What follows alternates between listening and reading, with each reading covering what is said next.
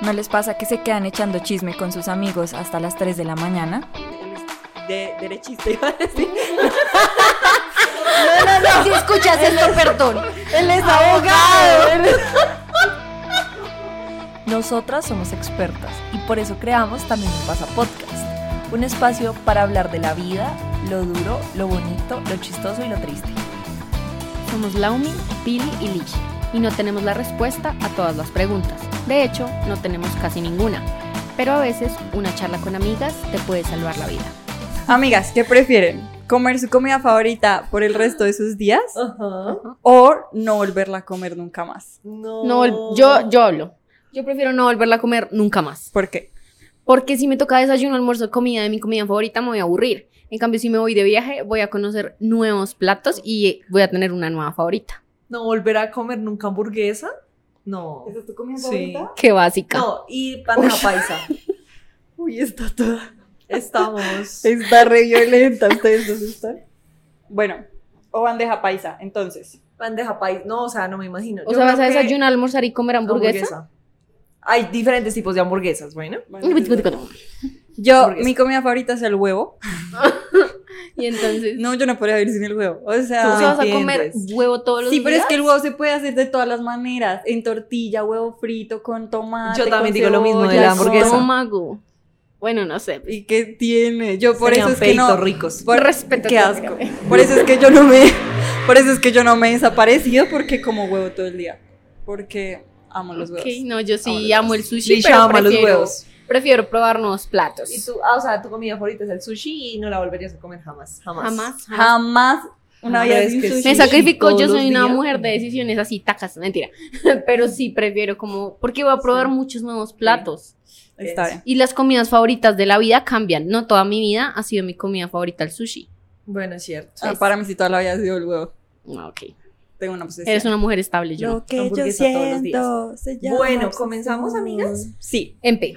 Bueno, hola.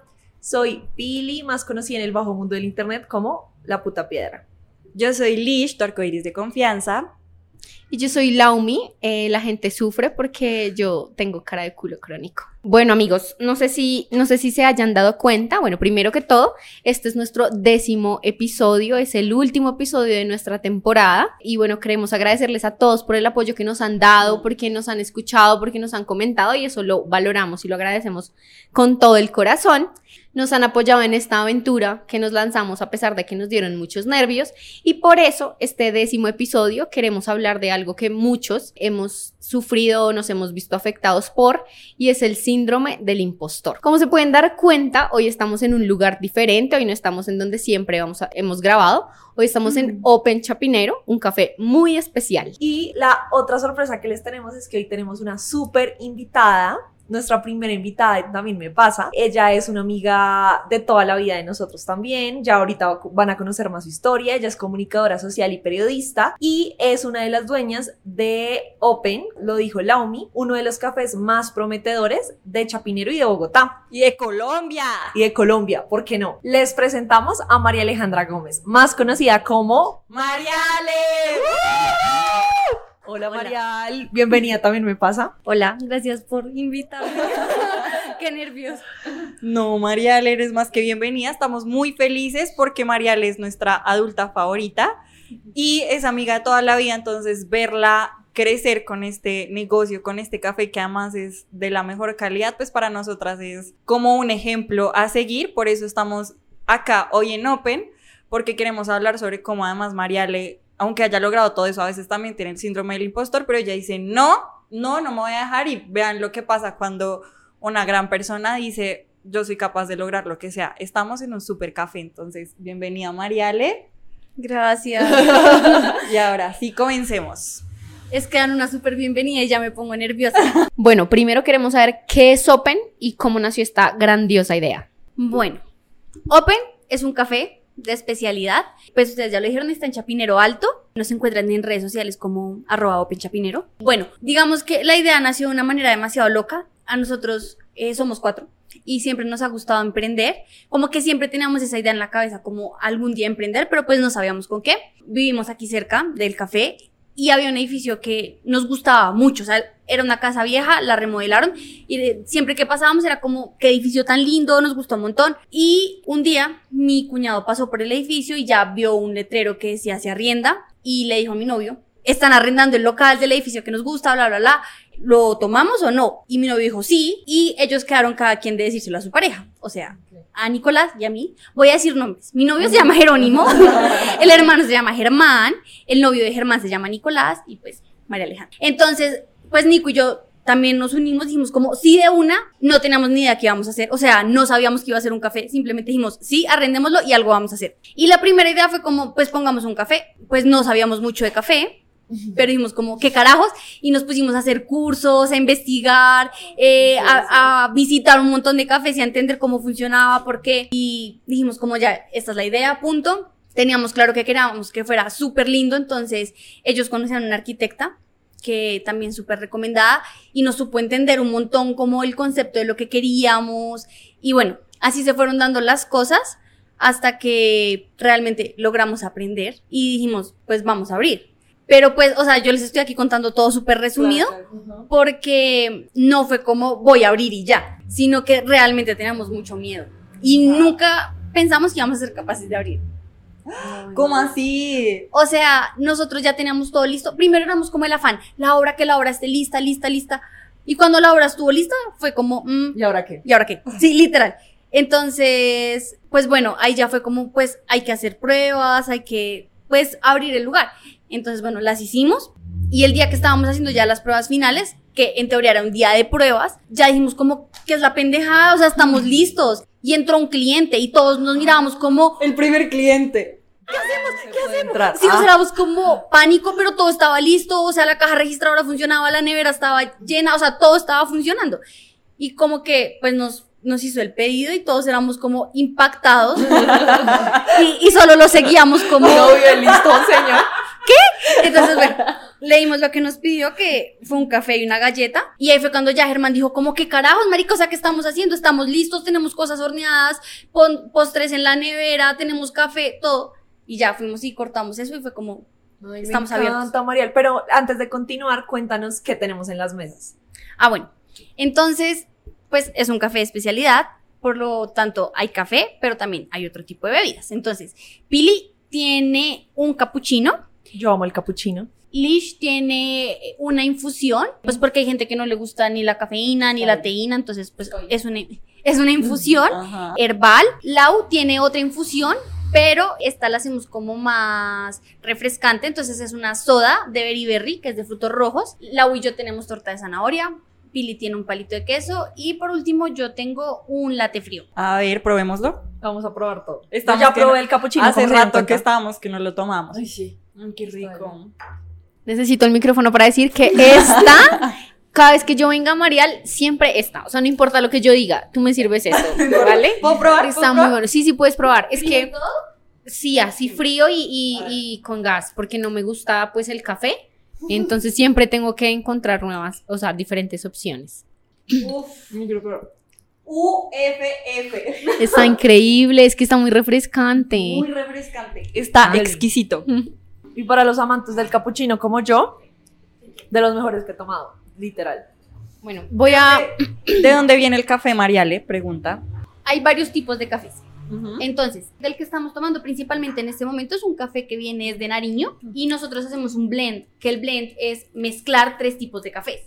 Entonces hay tres variedades que son Colombia, Caturro y Castillo, que son como tres variedades que, que, pues son muy comunes aquí en Colombia y tienen notas a caramelo. Pero hay algo muy chévere que nosotros tenemos y es que nosotros tenemos un café itinerante. Entonces eso quiere decir que cada dos meses más o menos traemos un nuevo caficultor.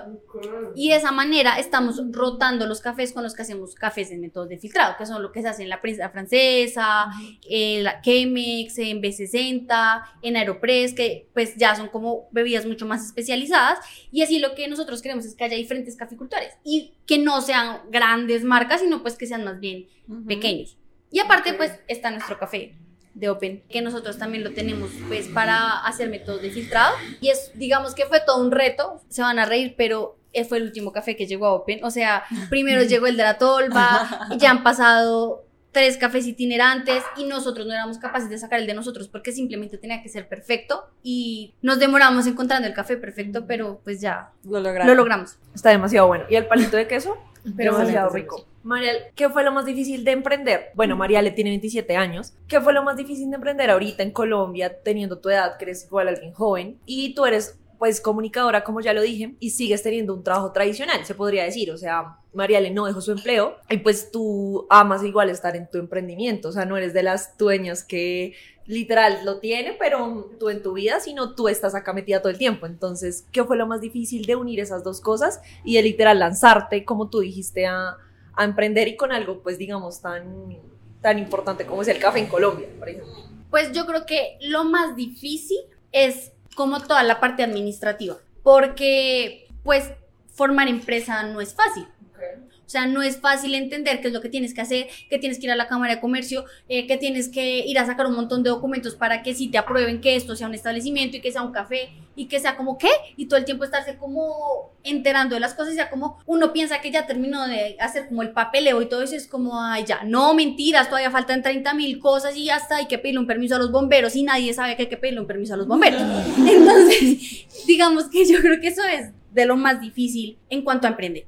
Y digamos que difícil de tener un emprendimiento y tener como mi vida antes del emprendimiento, sí es, es bien complicado porque hay algo que yo tengo claro y es, yo verdad quiero que Open crezca. Y no hablo solo por mí, hablo por las cuatro personas que estamos detrás de Open y nosotros de verdad tenemos todos los sueños que ustedes se puedan imaginar con Open porque nosotros no queremos que se quede solamente en este local, sino queremos crecer y muchas más cosas. Pero a la vez nosotros disfrutamos lo que hacemos y, y, somos felices. Entonces, por ejemplo, yo soy comunicadora, trabajo en una oficina de prensa y soy muy feliz haciéndolo.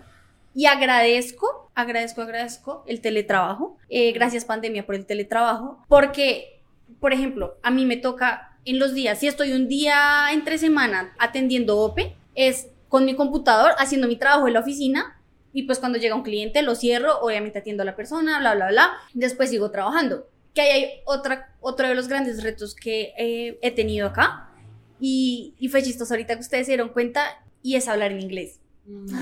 Para mí hablar en inglés pues siempre ha sido muy duro, me da mucha pena, como que, pero acá me toca porque acá vienen demasiados extranjeros, o sea, yo hablo mucho inglés acá. Uy, ese ha sido yo creo que el mayor reto, como coger la confianza y ya hablarles y si no sé una palabra ya no es como, ay, me quedo como atortolada. No, cero, porque además soy consciente que estamos en el mismo plan las dos personas. Como que ellos están intentando aprender español y Exacto. que nosotros los entendamos y pues yo estoy aprendiendo inglés. Entonces es súper chévere y ese ha sido también uno de los grandes retos, como realmente soltar la lengua. Me encanta, me enc un, un, segundito, es que me encanta porque aquí Mariela nos está contando también cómo ella tuvo que hacer todo un proceso de aprendizaje, o sea, no comenzó desde cero, sino que fue, bueno, me gusta esto, pero no voy a abrir un café sin saber nada de café, entonces me voy a formar y como acá vienen extranjeros, entonces me toca hablar inglés y entonces, o sea, es como un constante aprendizaje, pero eso me parece súper chévere porque no esperas a saber, sino que tienes la idea y buscas cómo saber.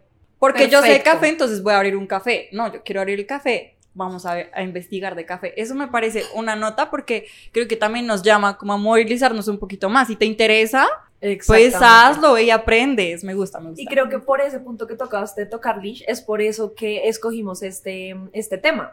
Y es, hablemos de qué es el síndrome del impostor. Es ese, esa vocecita en tu cabeza que te dice que no te puedes arriesgar todavía, que tienes que estar muy preparada para poder tomar un riesgo. Y pues obviamente hablando de riesgos para llegar a un sueño, que tú tengas una meta en tu vida, y que cuando llegas a esas posiciones importantes donde tú quisiste estar en algún momento, te sientes no merecedor de eso. O sea, Bebe, y no solo en ese, no solo en ese ambiente, porque pues estamos hablando de negocios, que es este Exacto. caso que estamos poniendo, pero yo quiero también recordarles cuando uno, por ejemplo, inicia una, bueno, ya lo dijiste, lo del trabajo, no, no merezco este puesto, pero cuando inicia una relación sentimental, Exacto. uy, no, esta persona no me merece, se va a aburrir de mí, ya no me quiere, entonces sí, quiero que hablemos, vamos a hablar en este caso como de cómo nos afecta el síndrome del impostor cuando estamos en nuestros proyectos personales, pero no se nos olvide que una relación personal también es un proyecto. Total, en todos los proyectos de la vida. Entonces, por eso yo les preguntaría a ustedes en qué ámbitos de la vida ustedes sienten que el síndrome de impostor, del impostor les ha pegado más duro y cómo han hecho ustedes para manejar ese, ese impostor que tenemos, creo que todos en la cabeza. Yo siento que mi ámbito es más que todo es que ni siquiera sé cómo llamarlo. Porque no es profesional, porque cuando yo me enfrento a una met- como un reto profesional, siento que lo puedo cumplir sin tantos miedos. Es más bien como el ámbito de emprender.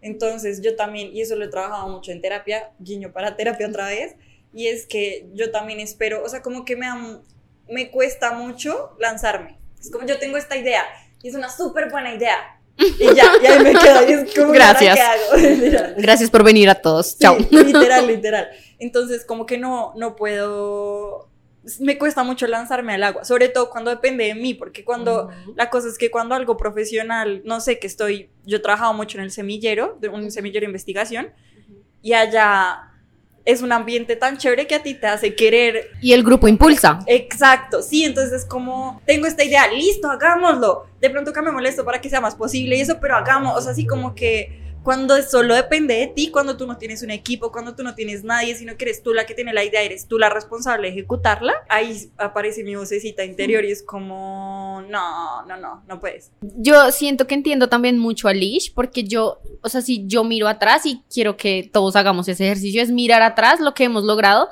y han sido cosas grandiosas y que uno dice cómo, o sea, cómo salí de ahí, cómo lo hice.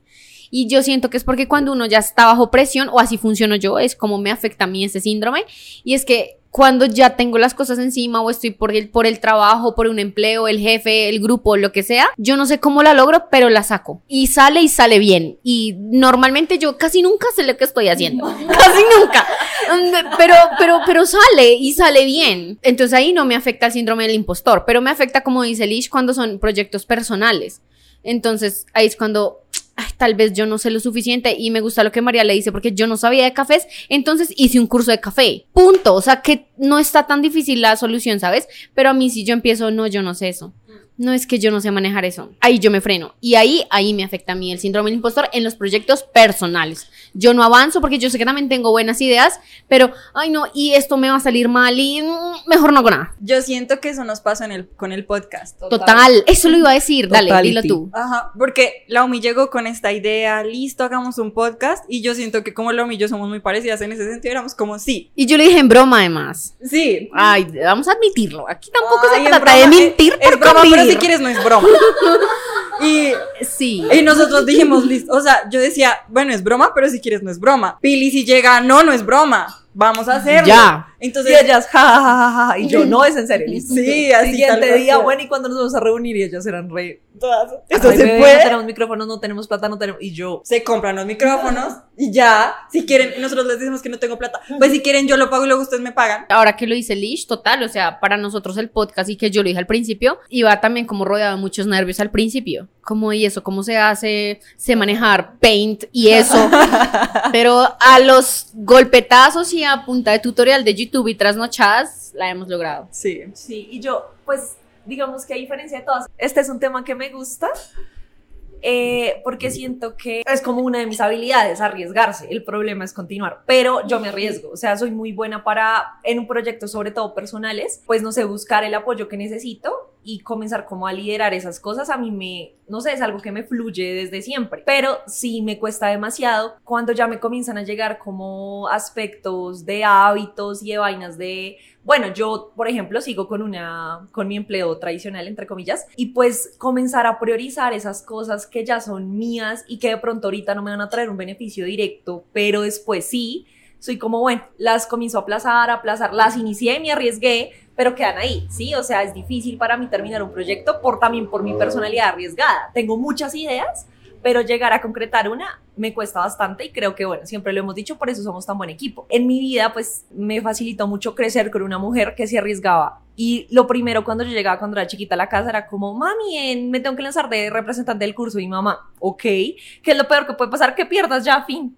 Y la gente cuando te ve tan segura de, de sí- o sea, de ti misma, pues la gente te comienza a seguir, te comienza a apoyar y así no ganes, pues ganaste personas, ¿sí? Ganaste personas que conociste en este proyecto, entonces como que eso nunca me ha quedado difícil, pero sí siento que un tema que, to- que tocó Lau en, la- en las relaciones, por ejemplo, de pareja, sí me pasaba mucho. Arriesgarme como a abrirme con una persona, eh, a iniciar una relación, era difícil y cuando las iniciaba me autosaboteaba. ¿Sí? Como que, que eso nos pasa también en otros proyectos. Entonces, algo, alguna pelea yo la terminaba de una. Bueno, como que me pasaba mucho. Creo que para llegar a tener una relación sana me costó mucho eso. O sea, como que no ver los errores de los demás y que a veces yo era la que pues no será muy impulsiva en términos de las relaciones y eso es uno de los proyectos más importantes. Y por eso quiero preguntarle algo a Mariale y es, este proyecto que ella inició, lo inició con su novio, o sea, fue un, una, un emprendimiento de pareja y de por sí a nosotras las mujeres nos enseñan a no hablar de dinero con nadie. ¿No? O sea, entre menos hables de lo que tú quieres lograr y entre eh, no hables de dinero porque ya te ven como muy ambiciosa y eso, porque no utilizan la palabra ambiciosa como lo hablábamos que día, sino utilizan palabras súper interesada, Intensa. o que es lo un, intensa, que es lo único que quiere la plata. Y entonces nosotras entre amigas no estamos acostumbradas a hablar de, de dinero. Tú ves una conversación de hombres y que hablan o de mujeres o de dinero. Oiga usted cómo hizo para conseguir eso. Oiga usted, pero a nosotros no nos enseñan a hablar de eso. Pero siento que el tema de emprender y el tema del dinero en general en pareja y entre mujeres nos cuesta un montón. Entonces, eso es lo que te quería preguntar, María. En tu experiencia, ¿cómo fue emprender en pareja? Y, y pues, como el síndrome del impostor, ¿cómo te ha llegado en tu vida? Yo creo que le voy a agregar algo más a tu pregunta y no solamente fue emprender en pareja, sino emprender en familia, que es aún más grande. Porque ya no solamente éramos nosotros dos, que yo pienso que Jero y yo tenemos como una comunicación súper chévere y lo que tú decías, como que hablar de plata, lo que sea, para nosotros eso no es ningún problema. Pero ya no éramos solo los dos, éramos cuatro y éramos cuatro personas diciendo voy a invertir mi capital y qué vamos a hacer con ese capital. Y tenemos que cuidarlo y, y además entonces empezábamos con un dilema de, no, no, no podemos gastar todo, porque entonces tenemos que tener un colchón, porque si no lo gastamos todo y cuando abramos necesitamos algo que vamos a hacer porque no tenemos un peso. Y nosotros, pues marica, ya estaba puesto todo, todo, todo. Entonces no, no era una posibilidad de decir como, ay, esto si nos faltó, no sé, una licuadora, voy a sacar para comprar una licuadora. Ya no existe esa posibilidad en nosotros. Entonces sí fue todo como muy riguroso, pero... Y era un riesgo, o sea... Totalmente. Pero fue, al contrario de algo angustioso, fue súper lindo. Fue súper lindo porque entonces era ese, eh, nos reuníamos todos y hasta súper tarde eh, mirando todas las páginas en internet, viendo todos los productos, cuál nos gustaba, cuál tamaño nos gustaba, eh, si entonces la nevera de vidrio o con tapa o con puerta de metal, eh, que si de este tamaño o el otro, que si aquí, ¿será que nos cabía este molino o nos cabía el otro? ¿Cuánto nos costaba este o cuánto nos costaba el otro? Lograr llegar a acuerdos fue muy lindo, porque realmente pues lo hicimos de la mejor manera y para mí eso de no hacer negocios con la familia, pues me perdonarán si, si lo creen, pero para mí al menos ha sido una experiencia súper chévere. Bueno, y es que tú también vienes de una, o sea, de una familia, tus papás tenían un negocio ellos dos, entonces vi- viste cómo tienen todavía. O sea, la familia de María le tiene una fábrica de empanadas, arepas, ¿qué más vendían? Masa para hacer las dos cosas. Y tú creciste viendo a tus papás Emprender y emprender, juntos. Y que obviamente ustedes se sumaron después. Y que igual no es, lo- no es tampoco lo mismo porque nosotros teníamos una ventaja y también es algo que nosotros somos muy conscientes de ello y es cuando yo vi emprender a mis papás, los vi emprender con las uñas. Y es que de lo que ellos vendieran dependía si llegaba o no plata a la casa. Punto. Entonces no podían darse esa tranquilidad o ese lujo que nosotros nos pudimos dar, que fue cada uno tiene su trabajo, cada uno tiene cómo sobrevivir y podemos esperar a que Open. Si algo pasa, ahí tengo pues mi trabajo que me da mes a mes. O sea, no se podían equivocar. Y si se equivocaban, lo tenían que solucionar como fuera. Porque ustedes no comían. Exacto. Entonces, literal. Entonces, para nosotros también eso, yo creo que fue una carga que no tuvimos encima, sino fue un divirtámonos y hagámoslo bien y llevemos ideas y no es necesario que desde el primer día Open empiece a rentarnos plata, sino al contrario, hagamos algo chévere, bien trabajado y que cuando empiece a rentar plata, pues sea como nosotros esperábamos que fuera. Y eso hizo que, que pues hubiera otra tónica y que funcionara. Y que tuviéramos dinámicas, que hubiera disciplina. Entonces, nosotros, desde el momento en que se nos ocurrió emprender, todos dejamos de tener fines de semana. Porque entonces el sábado y el domingo eran para salir a dar vueltas y a recorrer todas las fábricas, todos los lugares que se nos ocurriera, los cursos, bla, bla, bla, y pues poder pues tener todo para, para Open. Pues ha sido una experiencia de aprender a escuchar, porque obviamente yo les estoy contando aquí que ha sido muy lindo, pero también hemos tenido obviamente discusiones, eh, desacuerdos, de no me gusta esto, sí me gusta esto, pero simplemente ha sido un tema de aprender a hablar y de decir, espérense, si esto no funcionó o esto no nos gustó, respiremos, todos aquí nos queremos, tomemos una decisión. Y ya ahí empezamos, que ya llegamos hasta el método de si somos miti miti y no estamos de acuerdo, entonces lance la moneda. Es que toca. Lance la moneda y miramos qué, y el que no, y el que estaba en la opción en desacuerdo con lo que diga la moneda, pues lo acepta y no va a ser como, ay, no fue lo que yo... Pataleta. Exacto, sino es como, ok, fue algo justo, realmente la moneda dijo A o B. Lo bueno es que nosotras somos impares. Sí, eso ha sido excelente, ¿no? Como que sí. siempre hacemos votación y no hay manera de, no hay Sí. manera de quedar empatadas. A menos que hayan tres opciones y cada una se vaya por una y ahí Pues se jode. playamos. Lo que tú dices es muy cierto. Cuando emprendes en pareja o en familia o en amigas como nosotros, lo bueno es, eh, listo, estamos discutiendo esto, lo que se discute acá es separado de la amistad. Y al final, si no estamos de acuerdo, votemos, votemos cada quien de los argumentos y al final el que gana, sabemos que, o sea, todos nos estamos arriesgando, pero al final, pues todos queremos lo mejor. Y si nos equivocamos, vamos para adelante. Se arregla. Y, y eso es algo que hay que aprender. Exacto. O sea, no es, que, casi tumbo todo. no es que desde el primer día uno diga, ay, ya todos sabemos tomar decisiones y todos sabemos asumir todo de la manera más madura, porque sería una gran mentira. Pero simplemente aprendimos. Entonces, después de la primera discusión, es como, un momento, miremos, ¿qué falló? ¿Qué hay que hablar? ¿Qué hay que mirar? Y darse cuenta que nada es personal.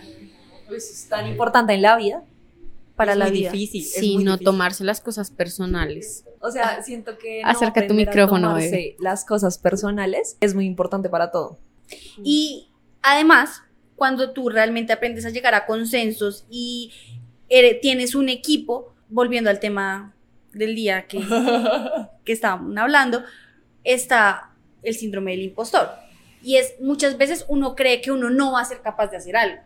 Y nos ha pasado ya varias veces, y hasta con negocios que nos han salido, que unos dicen como, no, América, no, no podemos. No estamos en, eh, no tenemos la posibilidad, no estamos en condiciones, nosotros todavía no. Y otros que dicen, hágale, hágale que algo va a salir. Y finalmente los que estaban en negación terminan diciendo, pues sí, Está bien. Podemos intentarlo. Y más cuando lo anima a uno ver que la otra persona esté segura. O Claro, el impulso del equipo, lo que hablábamos. Exacto, porque uno dice yo no soy capaz, pero cuando el equipo te dice como, sí, mira que es sencillo, o sea, no tienes que llevarte la máquina más gigante para poder hacer cafés, sino podemos mirar con una máquina más pequeña, bla, bla, bla, y es como, sí, o sea, sí se puede. Nada, el equipo es, para mí es de lo más importante y agradezco tener el equipo que tengo. Oh, gracias equipo de Mariale. Y yo siento que eso se extrapola a otras situaciones. Por ejemplo, si tú te vas a lanzar un puesto nuevo donde, de- o sea, tienes miedo y es como, no, mejor no lo hago, pues siempre vas a tener una red de apoyo, que es lo que nosotros siempre hemos hablado. Listo, no es un equipo como crear un emprendimiento, pero ese equipo puede ser tus amigos o tu familia que te van a decir, son los que te dicen como, bueno, ¿y qué pasa si vas a la entrevista y sales sin empleo? Pues ya no tenías empleo. Igual ya no lo tenías. A veces, exacto, ese síndrome del impostor nos nubla tanto que uno no ve que no vas a perder total, nada. O sea, hay, hay de total. verdad cosas, o sea, por ejemplo, un negocio sí, puedes, o sea, Perder fracasar, dinero. pero creo que ahí es donde te sientas a, o sea, es oír, ¿no? Es a darte cuenta que no lo sabes todo y que con solamente un consejo puedes quedar más tranquila en el listo. Pierdes esto, pero de pronto es plata que, que puedes recuperar después. Y ya obviamente el problema se te disminuye un montón, que si solamente te hubieras quedado con tus miedos y no lo hablas con nadie, que puedes saber más de finanzas, que puedes saber más de otras cosas. Perdón. La moto. Por si acaso era una moto. Uno a veces está tan pegado al problema que ve una pared en- enorme, enorme, enorme, enorme y solo basta con dar unos pasos atrás para darse cuenta que tal vez es un elefante. Ver las cosas en perspectiva y no verlas como tan de frente y que de lejos ya las, vas las ves mejor y que para eso pues sirve lo que dice Pili, el equipo. Que tú estás viendo mil problemas y una solución y el equipo sea equipo porque son socios o equipo porque son familia o equipo porque son amigos y te están apoyando en esa entrevista que tienes miedo a ir y te alejes un poco y digas, pues sí, no, no, no, no, no es tan grave y todo se puede solucionar. o esas veces en las que te empeoran, o sea, las otras personas empeoran lo que tú piensas y realmente necesitas al equipo para sobrevivir. Por ejemplo, me decían de café, ¿usted va a mantener un local de café? Obviamente no, tiene que vender esto, esto. Y yo decía, no. O sea, nosotros en equipo ya habíamos hablado, habíamos hecho cuentas, habíamos hecho costos, habíamos hecho como todas las búsquedas que ustedes se quieran imaginar y sabíamos que de café sí podíamos vivir, pues, tener, eh, mantener open. Y que, y que todo el mundo te diga, no, solo café, no, de eso no puedes, no, tal cosa, es como... ah. Entonces ahí es donde siento- toca saber escoger. Claro. Cuenta. No, que yo siento que, que ahí hay como dos cosas que, que me suscitaron lo que dijo Mariale. Y es que yo siento que mucho de eso que estamos hablando tiene que ver con que no estamos emocionalmente, no tenemos herramientas emocionales para manejar la frustración. Entonces pasa que desde, ni siquiera hemos comenzado y ya nos imaginamos lo peor posible. Pero no, o sea, tenemos la mente en lo peor posible y no en todo lo que aprendemos en el proceso. Yo siento que por eso está ese, también ese síndrome del impostor, ¿no? Porque tenemos ese miedo al fracaso terrible, pero no nos damos cuenta que incluso fracasando aprendemos. Entonces, creo que es el dicho este que dice que fue la persona que creó la, los bombillos. ¿Quién fue la persona Edison, que creó los Alba Sí, Edison. Ajá, que fueron muchos bombillos, pero muchísimos bombillos. Fueron muchísimos bombillos antes de llegar al bombillo que funcionaba. Y entonces cada vez le decían, no, este bombillo fue un, fue un fracaso y él no. Ya sabemos ¿Cómo no otra forma de no hacer un De bombillo. hacer, es verdad. Entonces, re chévere porque finalmente yo creo que de eso también se trata, ¿no? Aprender que la frustración y el fracaso a veces son como unos cocos que están ahí, que uno es como, ¡Ah! Dios mío, sí, no. Y es súper importante que lo sintamos. Porque toda la vida nos los castigaron. Claro.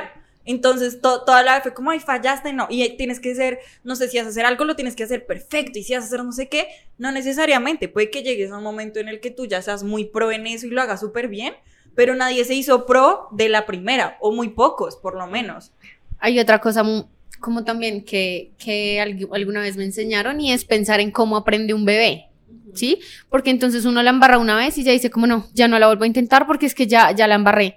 ¿Te imaginas que un bebé cuando está aprendiendo a caminar se cayera y a la primera caída dice, mejor no aprendo, mejor me quedo aquí como que gateando, está súper?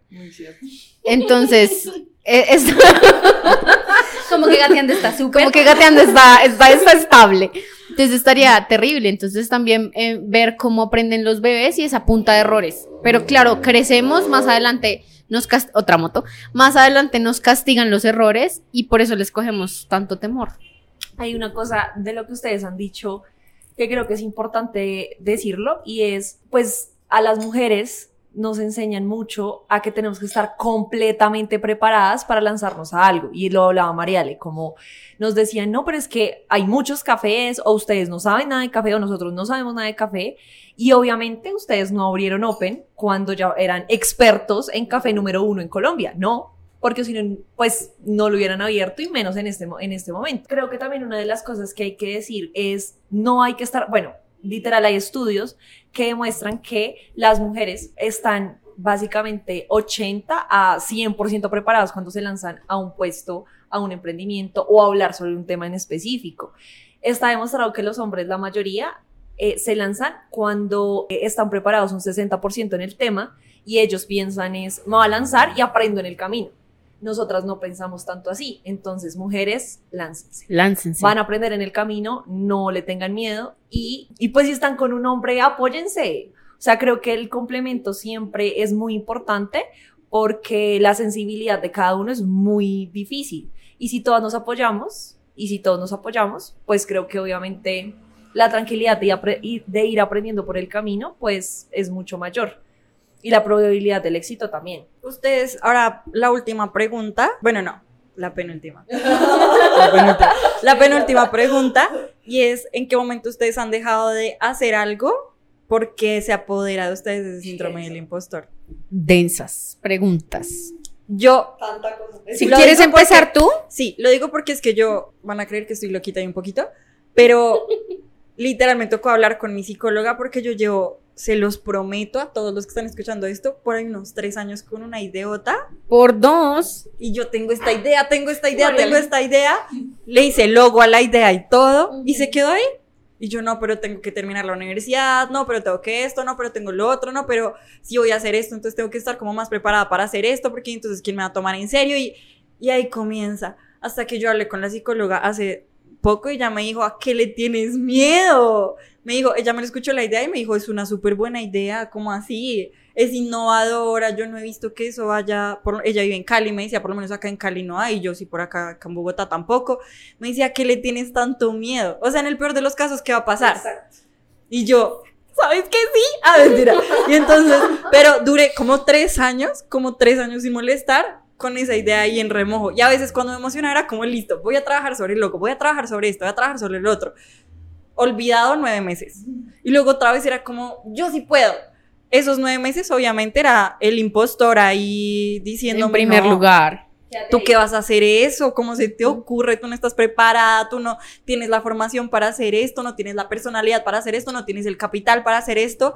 Hasta que yo ya me puse a investigar y claro, obviamente no es fácil. ¿Qué cosa es fácil en la vida?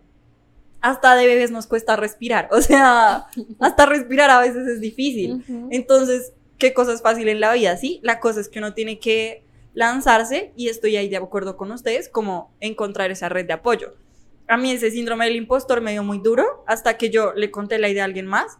Y por ejemplo, le conté la idea pues a mi psicóloga y a mi novio. Y mi novio fue como, ven y yo te ayudo con esto, con esto, con lo otro. Miramos a ver. Él es abogado y me decía, pues te voy a, o sea, averigüemos juntos a ver qué se tiene que hacer por lo menos para esto de la marca, para esto no sé qué. Y ahí es cuando ya me comencé a emocionar. Yo ya sé que yo necesito por lo menos alguien que me dé el empujoncito. Ojalá, ojalá llegue el momento en el que yo misma me dé el empujoncito. Pero ahorita que necesito a alguien, yo voy a, a acudir a mis redes de apoyo y digo, empújenme, láncenme al agua, lo necesito, no soy capaz de lanzarme sola, por favor, patéenme y yo aprendo a nadar pero necesito esa patadita porque si no, no lo logro. Ojalá llegue el momento en el que no, en este momento lo sé, pero por lo menos ya fui consciente de eso y ya eso le da menos fuerza al impostor. Entonces, ¿ustedes en qué momento han sentido que han dejado de tomar alguna decisión? por ese síndrome o por el impostor. Mariale, ¿tú quieres hablar? ¿Quieres contarnos de tu impostor? Pues creo que lo tengo claro. La vez que más me dejé ganar del síndrome del impostor fue para tener la relación que tengo hoy en día con mi novio. Porque yo siempre creía que no lo merecía, que él era como el tipo más top. Mucha gente era como, esa niñita no tiene nada que hacer al lado de ese man, bla, bla, bla. Y yo me lo creí por mucho tiempo, era como, sí, no, y te autosaboteabas. Y, exacto, y la relación como que tuvo muchos altibajos también por eso, porque yo jamás dije como, no, sí hay que luchar por esta relación, sino era como, pues bueno, sí, o sea, yo no me merezco tremendo man, sí, era como, ah. Y no es tremendo man, Jero. Jero no lo es. pues, Mentira, Jero, te queremos. Y ya cuando él mismo fue el que me impulsó como a dejar de sabotearme, y era como, como así, o sea, y era como yo te amo, tal, cuál eres, bla, bla, bla. Y ya fue como, pues sí, o sea, ¿por qué no darnos la oportunidad y, y vivir? O sea... Y qué importante haber encontrado además ahí en la pareja esa persona que te apoyaba, porque imagínate Mariale con ese síndrome de ese impostor y que hubiese encontrado un tipo que en serio fuese una porquería y le dijera, sí, es que tú no vales, o sea, es que yo soy, mira tú quién eres, habría sido fatal. Entonces también ahí es como punto que, a pesar, o sea, uno siempre carga su síndrome del impostor, pero tiene que saber con quién, identificar bien con quién se apoya. Total. Perdón si te interrumpí, Mariel. No, no, no. Me siento súper identificada con lo que decía Mariel, porque a mí me pasaba mucho, no tanto de, uy, severo man y yo no, sino que yo pensaba, para mí no era normal sentirme en una relación de pareja. Entonces yo, yo siempre corría porque para mí no era normal. Y pues también veía que los hombres eran una gonorreíta. eh, eh, entonces yo decía, no, mejor no. Cualquier problema también me alejaba. Pero, y también me siento muy identificada también con mi pareja actual, acá para todas las mujeres que les pasa y hombres, porque también hay hombres que les pasa, es vas a encontrar la persona que te haga ver que sí, él es un muy buen hombre o muy buena mujer en la relación que tengas, pero que tú también lo eres. Y te, o sea, te va a hacer darte cuenta lo merecedora que los dos son de, de los dos. Sí, los dos que pueden evolucionar juntos. Yo creo que entre lo que las dos dijeron está la respuesta, es sí, podemos sentir ese síndrome y va a ser muy difícil y ojalá se puedan comunicar con la persona y no sea un, cocodrilo. un cocodrilo. Perdóname que te interrumpa y ahí quisiera agregar algo más y es, a mí por ejemplo me pasó que bueno, ya viviendo con mi novio, todo perfecto, a veces o él me hacía X regalos o simplemente íbamos a comprar X cosa y yo era como no puedo creer que yo esté comprando esto y él me decía como, pero ¿por qué no? O sea, ¿qué tiene? Y yo le decía como, porque esas eran cosas que yo nunca pensé que yo fuera a poder comprar, o sea, que yo pudiera acceder a estas cosas. Bueno, cuento aparte, súper personal, eh, había una persona que siempre me hacía sentir que yo no podía acceder a esas cosas.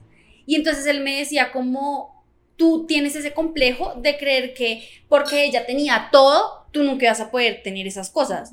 Y era como, escoge el que quieras, fue puta, tienes la plata, la has trabajado, o sea, estamos en la puta tienda, escoge lo que tú quieras. Y eso también era como, ¿qué? O sea, yo de verdad puedo hacer esto y, y no sé, eso también es muy lindo como poder romper esa barrera. Exacto. Mm. Entonces, Ay, Jero, te queremos. para todos los que se hayan sentido como nosotras en algún momento, ya sea con una pareja, con un amigo o amiga, es, no, rodéate de gente que te haga sentir que eres merecedora de eso y de mucho más. Porque eso es también lo que nos pasa y es, vemos las cosas aquí, entonces lo que, pero ya más allá, ya es mucho para mí. No, nada es mucho para ti. Da pasito pasito. O sea, nuestras metas están, obviamente, lo que quieras lograr, pero tú eres capaz de lograr mucho más que eso. O sea, siempre imaginémonos, vamos a lograr eso y mucho más que eso. Y rodeémonos de personas así, y sobre todo las mujeres. Hablen con sus amigas de los negocios que quieren lograr. No les dé pena decir, yo voy a ser la CEO de una empresa. No, eso no te hace ser nada más que una ambiciosa y eso no está mal. Ser ambiciosas no está mal en la vida. No les dé pena decirlo con sus amigas o su novio de yo voy a llegar a ganarme un Nobel de esto, lo que sea. Míralo lo más allá. Que pues sí, lo peor que puede pasar es que no, que seas feliz pero no lo consigas, pero ¿por qué no decirlo? Entonces, entre nosotras dejémonos de decir, no digas eso, eres ser humilde. No, acá la humildad no tiene nada que ver con eso. Porque tú eres capaz de eso y de mucho más. Entonces, Y me son- gusta eso. Y son sueños, por ejemplo, mi mejor amiga dice, yo quiero trabajar en la NASA. ¿Por qué no? O sea, ya hizo hasta su maestría para poder trabajar en la NASA, en astrofísica. Algo así. Algo así, pero tiene que ver con los planetas. Algo con las estrellas. Y de verdad. Acostumbrémonos a hablar eso. Exacto. Y apoyar. ¿Se acuerdan que la vez pasada dijimos el término friend crush? Tengo un friend crush en este momento con todos ustedes. friend crush Mariales cuando uno se siente como, como que está como, es que no es un enamoramiento, pero sí- pero no, No, es orgasmo. Pilar, Pilar es una ridícula.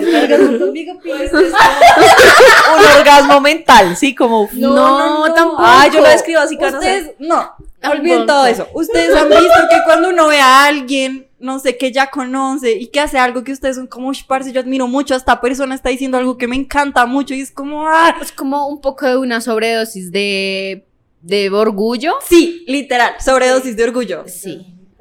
Yo tengo, yo Cállate. tengo, no es un orgasmo mental. Yo tengo un girl Bebé, crush en te este, en un friend crush en este momento con ustedes porque vean lo que pasa cuando las amigas se juntan o los amigos también puede ser, se juntan y creen que son capaces de hacer lo que sea, lo que se propongan. Nosotros acá también nos estamos lanzando y ya estamos en el último episodio de la primera temporada. De la, de la broma que yo hice. De la, de las, Del si quieres, comentario chiste, suelto. Pero si quieres no es chiste, exactamente. Entonces, me parece súper bonito que no, so- o sea, ese síndrome del impostor se alimenta cuando tú te rodeas de personas que no creen que tú eres capaz de hacer las cosas que quieres hacer. No, te no dejes que se alimente, o sea, es como cortarle el, el conducto y decir, no, mm, mm, tú eres una persona que a mí no me está, o sea, cree que yo no soy capaz. Chao, yo no voy a dejar que tú alimentes al impostor que ya está acá adentro, no necesitas impostores de afuera, como así. No, no, no. Más bien rodea- rodéate de personas que al revés alimenten a esa contraparte del impostor, que es esa persona que es segura, que es esa persona que dice, me voy a lanzar así no que lo te sepa motiva todo. todo, el tiempo. Sí. Entonces, es, yo sí creo que es muy importante que uno se rodee de esas personas, porque ahorita que María le lo dijo, sí, estoy súper de acuerdo y también me ha pasado, que uno se rodea de personas que son tan como un hoyo negro, ¿sí saben? Y entonces ya tú, tú sientes que tú ya no vas a ser capaz de hacer nada. Marica, perdón. O que nunca vas a ser como ellos. Pero no. vas a ver y es que no han logrado mucho. Pues es que Ve. sí. O sea, cuando uno va a ver, uno escucha muchas vocecitas y va a ver lo que ha logrado esas personas y no han logrado Otro, nada. es que ot- otro consejo, ay, yo hoy estoy de historias. y es que también he aprendido en el camino que la persona que ya lo logró, que ya lo hizo y que lo ve posible, son las personas que más te apoyan. Porque te dicen, sí, hágale, láncese, que no sé qué, pero la persona que te dice, no, es que de cafés, es que no sé qué, esa persona vaya, o sea, ¿qué, qué ha hecho por su vida? No, es que vender es porque no sabe vender. Además, ni sabe, por ejemplo, de poner un negocio. Exactamente, Exacto. porque nunca lo han hecho y ellos lo ven igual de difícil a, a- a como tú lo estás viendo en ese momento. ¿Cuál es la diferencia? Que ellos están viendo en ti una persona que dice, lo hago. Y entonces ellos, es esa molestia No, de, no, no, no, no se arriesgue, no se arriesgue y cortar esos sueños y eso yo le llamo como esos cocodrilos de sueños. Y yo digo que, pues también he pensado que un sueño es como de pronto un- una gestación, es primero chiquitico, mientras va cogiendo fuerza, nace, crece, o sea, hay que cuidarlo en esas primeras etapas y por eso siempre guiarse con personas que ya hayan logrado cosas en su vida que tú quieras lograr, porque de quién vas a recibir consejo, de una persona que de verdad no lo ha logrado, que siempre se ha acobardado y no ha querido hacer nada diferente en su vida, entonces también escoger uno de quien, a quién escuchar. Bueno, ya para lo último, es igual ya lo hemos dicho, pero quiero que ustedes en una frase muy chiquita me digan como cuál es la conclusión que, que sacan de este, de este episodio.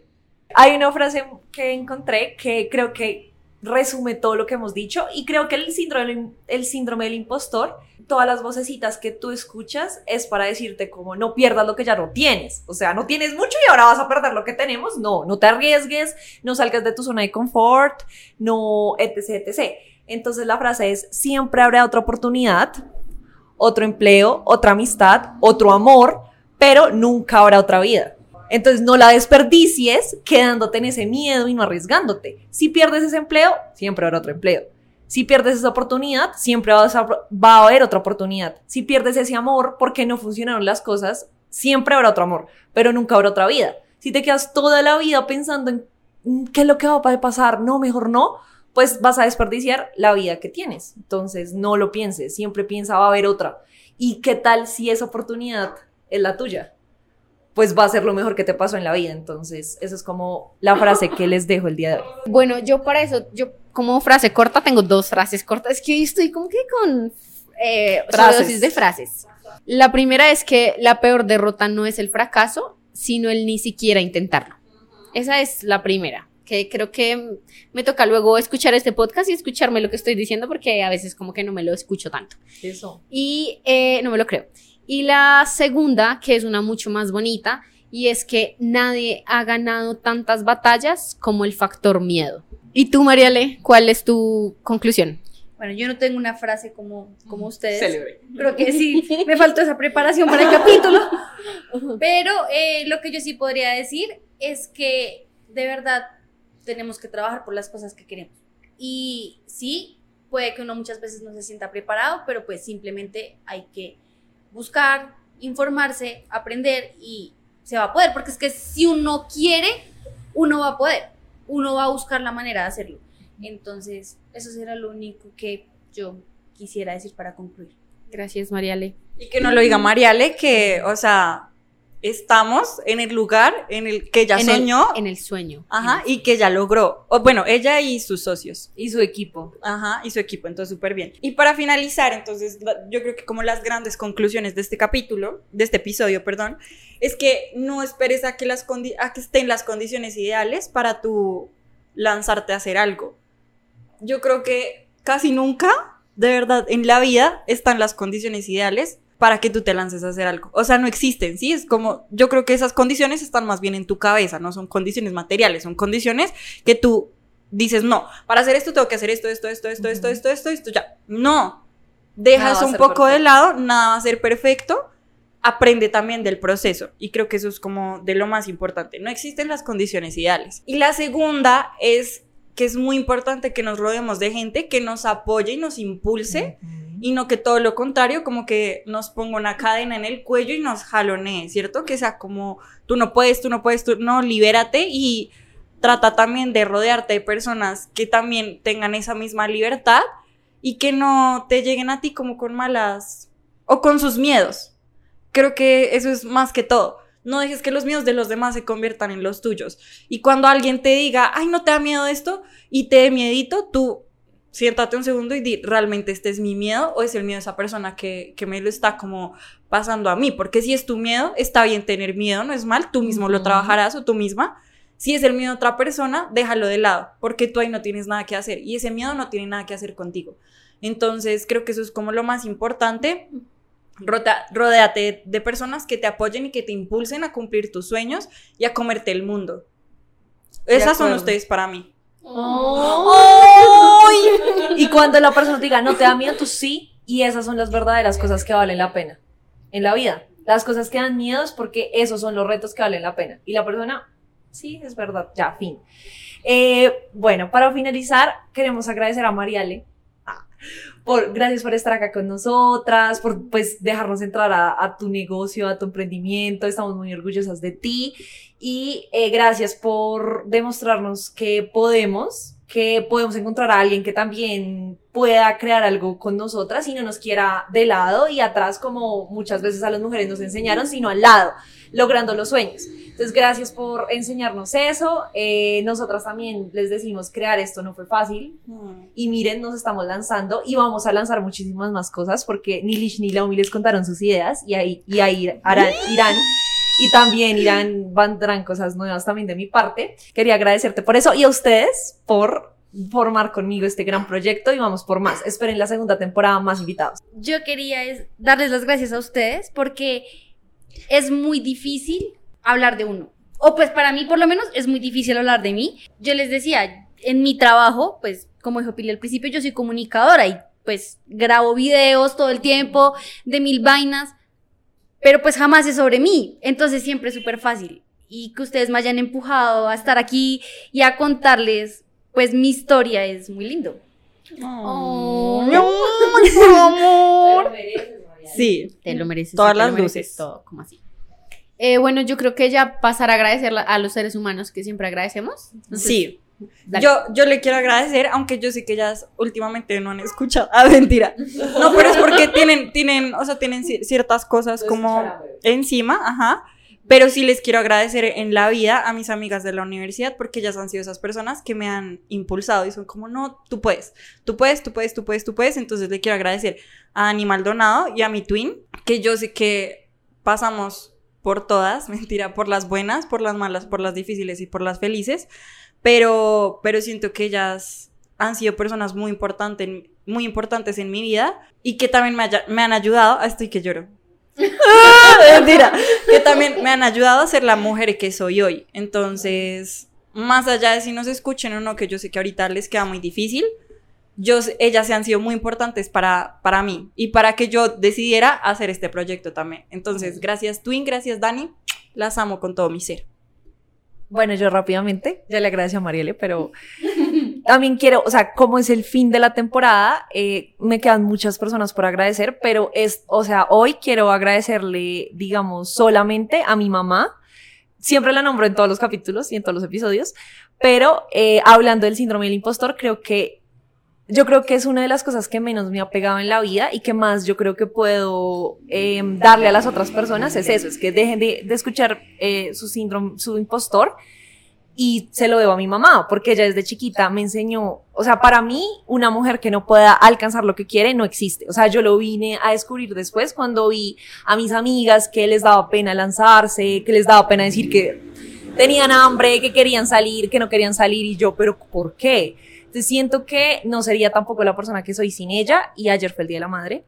Entonces creo que siempre es una fecha que me pone a pensar muchísimo y, y a reflexionar por pues todo lo que pues mi mamá ha hecho por mí y gracias. Gracias. Gracias, Dorisa. Mm, bueno, yo quiero agradecer en mi caso primero a mi prima María Alejandra, que yo sé que siempre nos está escuchando. A María, hermosa, te amo mucho, gracias por apoyarnos. Y a mi amigo de la universidad, Cris Salazar, que también siempre nos está escuchando. Y también es de esas personas que se lanza así, sin mirar. Se lanza y lo soluciona en el camino. Y gracias a ustedes por estar con Sí, nosotros. gracias a Muchas ustedes, de gracias. verdad. Fue una gran temporada y volveremos. Volveremos con ojos, sí, no, no, no. No, ya vamos a llegar a los 100 suscriptores en YouTube, que para alguien puede ser nada, para nosotros es mucho y Es vamos por más. En, en TikTok eh, vamos también creciendo y esperamos que pronto estemos celebrando nuestros 10 mil suscriptores de en YouTube.